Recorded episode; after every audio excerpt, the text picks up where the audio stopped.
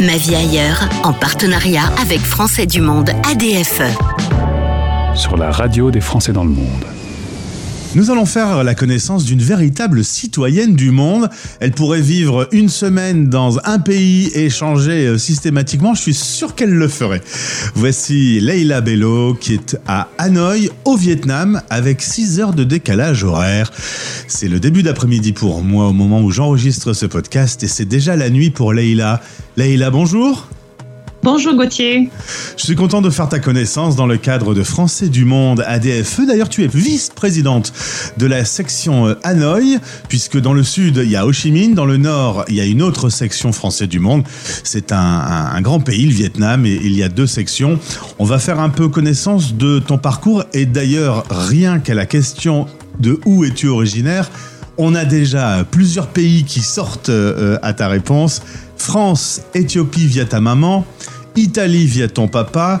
Et en plus, on va remarquer que tu as un petit accent anglais parce que tu, es, tu es une anglophone euh, de nature. Euh, ça fait déjà un mélange. Tu penses que ça joue dans l'envie de connaître et de visiter le monde?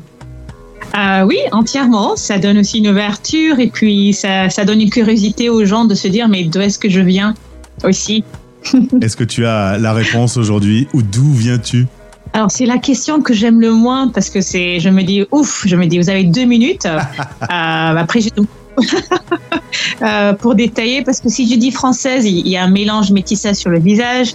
Si je dis italienne, il y a un accent anglais. Si je dis éthiopienne, je suis quand même un peu plus claire. Euh, donc euh, oui, je dis citoyenne du monde ou you know, internationale quoi. On va dire citoyenne du monde. Oui. Tu nais euh, en Sicile.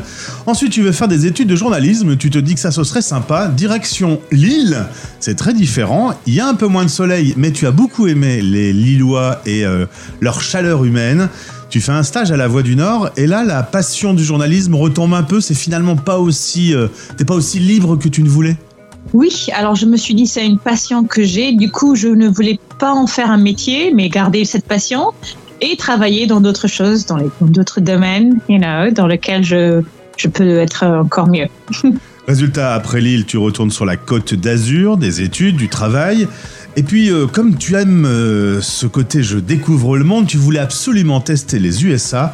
Tu vas partir en Caroline du Sud, puis en Californie pendant un an et trois mois. On peut pas dire que les USA, ça t'a complètement plu. Non, pas trop. Il euh, y a beaucoup de choses à apprendre de leur méthode de, de, travailler, dans leurs euh, plusieurs notions de vie et de joie, ou de voir le monde. Euh, mais par contre, en termes de qualité de vie, en fait, c'est que travailler, que bosser. Euh, il faut aussi un petit peu en profiter de la vie.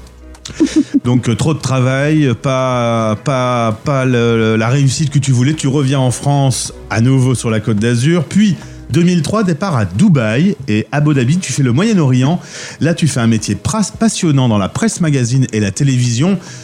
Euh, tu grandis de, de, statut, un nouveau poste, beaucoup de boulot. Tu as adoré cette période? Oui, absolument. Ben, à un très jeune âge, en fait, euh, donc Moyen-Orient, après en Asie Sud-Est. Euh, c'était extraordinaire, c'était une superbe expérience, mais euh, très très très euh, prenant aussi en termes de temps, d'énergie. Donc ça n'a pas arrêté, mais c'était une des meilleures leçons de vie dans ma vie. Après, tu te dis que tu irais bien un peu en Amérique latine, tu te voyais bien danser la salsa sur la plage, mais le groupe dans lequel tu travailles ne veut pas envoyer de femmes en Amérique latine, trop difficile. Et donc, ce sera l'Asie. Oui, tout à fait. Moi qui me voyais euh, en Amérique latine, euh, du coup, je finis en Asie Sud-Est. Euh, ben, c'était un continent que je me que je, je ne voulais pas y aller, mais finalement que j'ai pris goût à grandir et à aimer pendant un an et demi, presque deux. Malaisie, Thaïlande, Singapour. Beaucoup de responsabilités et ensuite ce qui arrive quand on travaille de trop, un burn-out, tu reviens en France, tu crées euh, euh, ta petite famille, tu rencontres ton mari qui est professeur, il y a un enfant euh, qui va naître sur la côte d'Azur, un autre un peu plus tard au Vietnam. Mais alors que vous êtes tous les deux là dans le sud de la France, vous avez encore envie d'international.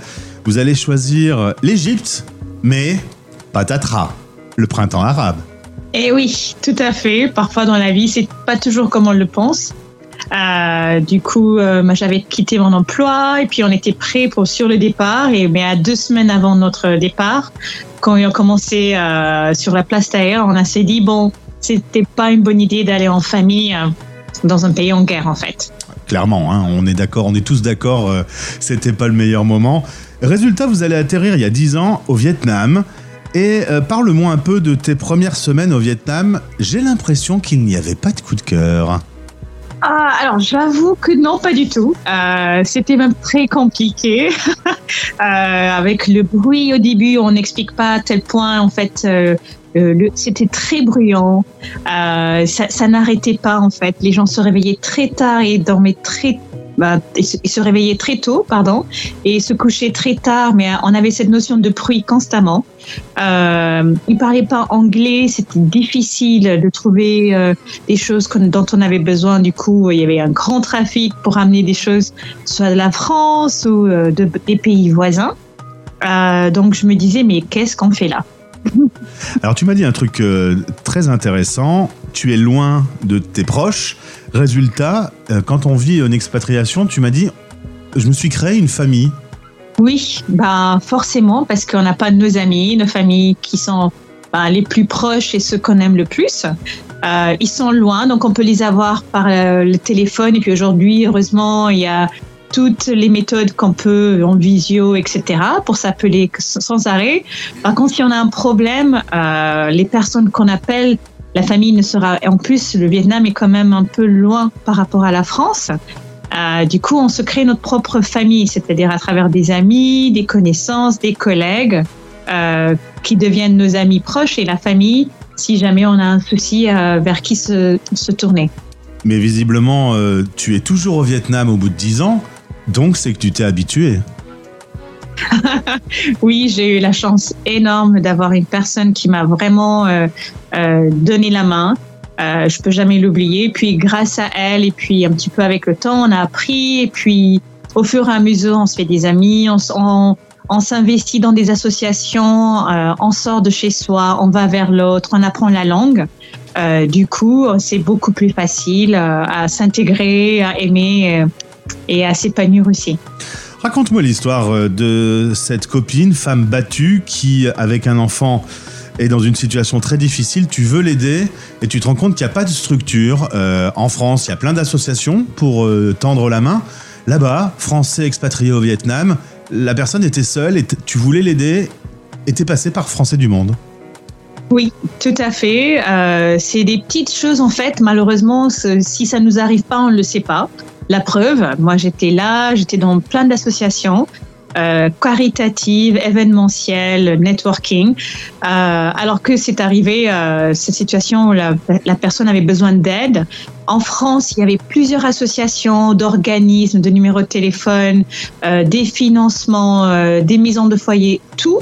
Par contre, en tant que Français à l'étranger, ça c'est il y a exactement trois ans et demi, quatre ans, euh, il n'y avait pas beaucoup d'aide. Du coup, c'est pour ça que je, vois une évolution et puis je suis un peu de près aussi avec les conseillers de, l'étranger.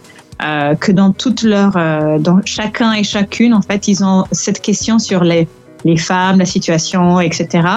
Euh, c'est pas que les autres questions sont pas importantes, mais c'était à cause ou grâce à cela que je me suis retrouvée à Français du Monde. Et donc, du coup, tu as aidé cette personne, tu t'es retrouvé dans l'association, et euh, à mon avis, quand tu arrives quelque part, tu as tellement de dynamisme que tu t'es retrouvé vice-présidente assez, rapidement.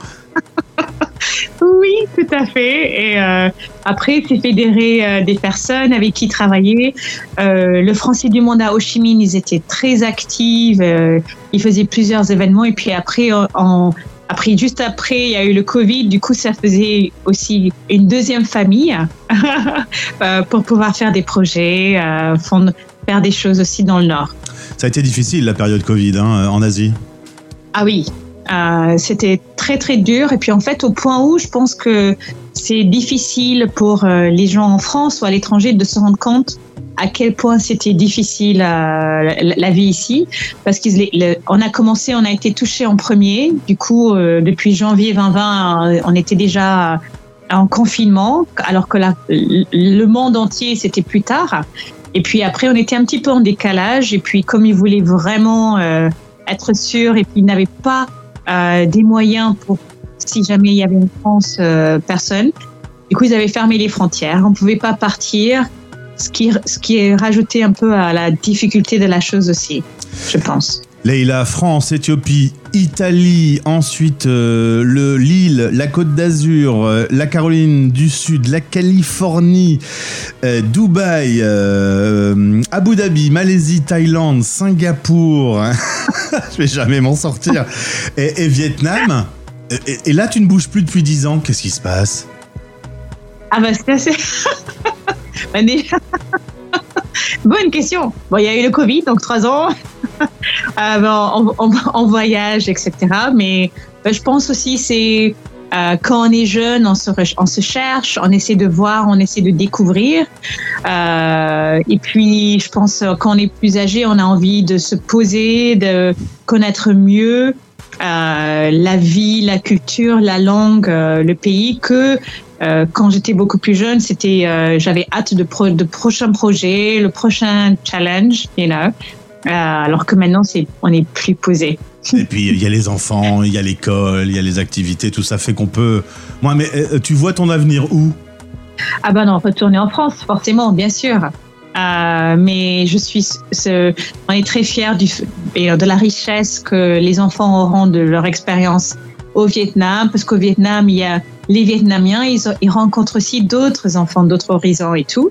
Euh, donc c'est toujours bien euh, pour les enfants euh, cette ouverture euh, vers l'autre. Et puis ma dernière question, euh, est-ce que la France te manque un peu? Est-ce que sa gastronomie peut te manquer de temps en temps? Absolument, absolument. Alors donc il y a la, gastronomie, donc sans faire de concurrence, mais italienne, et puis les pâtisseries françaises et le chocolat. Ça me manque un beaucoup. Du coup, euh, oui, bien sûr, bien sûr. Madame la vice-présidente euh, section Hanoï, Français du Monde ADFE, merci d'avoir répondu à nos questions. Tu as un grand sourire, les gens ne te voient pas parce que c'est de la radio, mais moi je te vois. Euh, T'étais un peu stressé de faire cette petite interview? C'est- oui, tout à fait. Et merci pour ta gentillesse, Gauthier. En tout cas, c'était très agréable. Merci beaucoup. Au plaisir de te retrouver. Et euh, si tu as d'autres sujets à partager avec nos auditeurs, ce sera avec plaisir. Merci, merci. Ma vie ailleurs, en partenariat avec Français du Monde ADFE. Retrouvez ce podcast sur le site de notre partenaire et sur françaisdanslemonde.fr. Vous écoutez Les Français Parle au français. parlent au français. Parrainé par Santexpat, le partenaire santé des Français de l'étranger. Santexpat.fr, des offres assurantielles sur mesure qui simplifient l'accès à la santé pour une tranquillité d'esprit garantie. Rendez-vous sur santexpat.fr.